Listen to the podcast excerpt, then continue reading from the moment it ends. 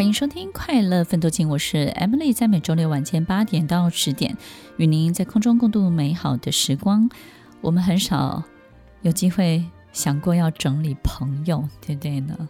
就是我有一次在国外上课的时候啊，我真的觉得好特别的一个题目，一个教授出了一个题目，他要我们盘点我们周围的。人，那这些人呢，大概带给你的分数，那种分数怎么去评价呢？倒不是他能够帮你多少，而是他带给你的好心情，或者是好的感受。这种好的感受的等级的分数是多少？后来我发现，当我们真的去把这些周围的人，不管是朋友啊、亲朋好友，或是你的同事、员工，或是周围你的家人都都可以的，邻居也是。如果如果它是在一个比较接近的范围之内，就把它列出来。然后一到十分呢，好的感受，然后也有一到负十分。我发现呢，当我们整理出来之后，我那个时候第一个感感觉就是哇，原来负十分的他并没有离我最远。天哪，他竟然就在我旁边。然后那个正十分的，哇，怎么离我这么远？然后我很久很久很久才才跟他联络一次，但是呢，他在所有过程当中，他却持续的给你很多很好的心情，很好的感受。我们人好像也会有一种很奇特的心理现象，就是凡事呢，就是越不好的，我们就越想要去征服它，越想要去驾驭它，越想要去证明它，所以我们就做越多。然后这个负十分的呢，他也从你身上取得越多，所以他也觉得他也不需要对你好，他反正就是这样。然后他来到你的身边，所以在我的台词当中也写了一句话，就是你提供什么，那个需要的人就来找你。所以改变你提供的东西，才会改变你身边的人长什么样子。有时候一个女人提供了一个肩膀，哇，这个女人好能干，能够处理所有的事情，而且非常能够善后，还会很。很能够帮人家擦屁股，所有的东西交给他，他都能够去解决。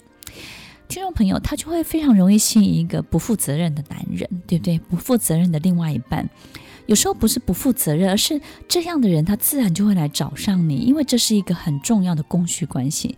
在我们人周围所有的组成只有两个原因，一个就是物以类聚，一个就是供需关系的成立。我相信所有类似的人会在一起，但是呢，供给跟需求这个关系成立的人，他也会在一起。所以，听众朋友，改变你提供的一切，那么来到你身边的人自然就会改变。如果你今天永远都是提供信心给别人，那你身边就会一群很需要信心的人围绕在你的周围。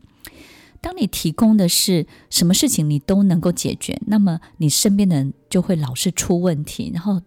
总有解决不了的所有的问题等着你来解决，所以你提供什么，那个需要的人他就会来找你。我们改变自己提供的东西，其实是一个非常重要的事情。所以试着把我们身边的朋友一个一个的把它列出来，然后呢，依据这种良好的感受一到十分，跟不好的感受一到负十分，我们稍微的去划分一下。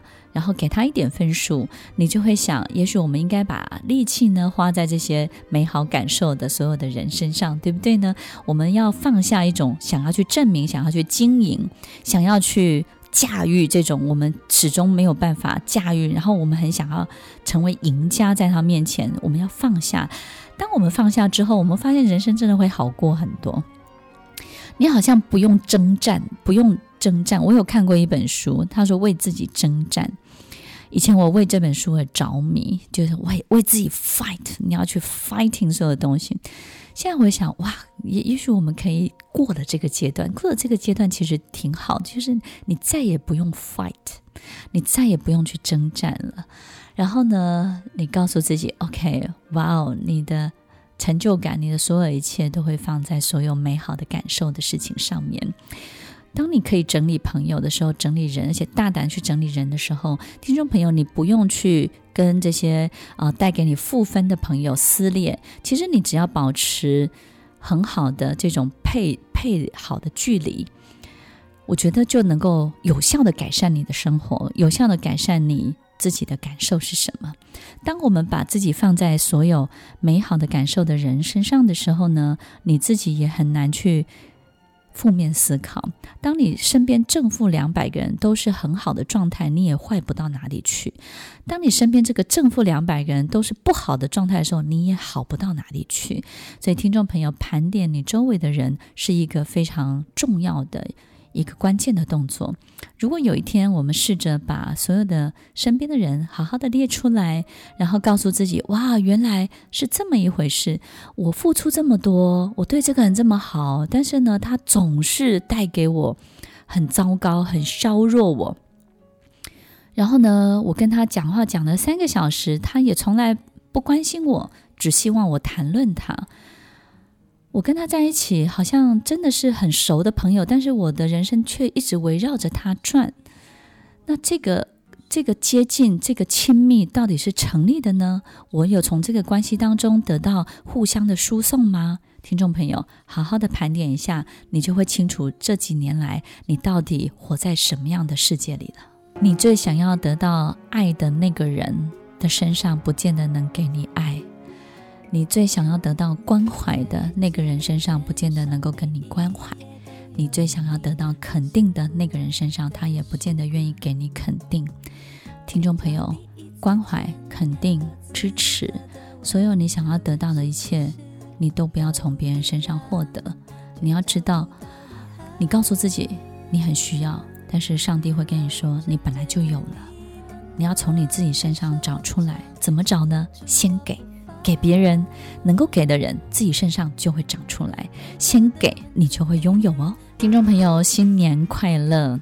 你有没有希望自己变成一个什么样的新年的样子呢？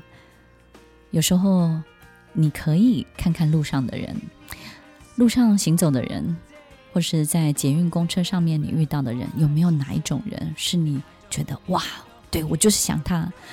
希望像他一样，然后像他那个样子，像他那种神情，像他那种表情，像他那种穿着，像他那种形象。听众朋友，试着找找看，那种你很想要的样子，有没有在你的周围出现呢？听完今天的节目后，大家可以在 YouTube、FB 搜寻 Emily 老师的快乐分多金，就可以找到更多与 Emily 老师相关的讯息。在各大 Podcast 的平台，Apple Podcast、KKBox、Google Podcast、SoundOn、Spotify、Castbox。搜寻 Emily 老师都可以找到节目哦，欢迎大家分享，也期待收到您的留言和提问。Emily 老师的快乐分多金，我们下次见，拜拜。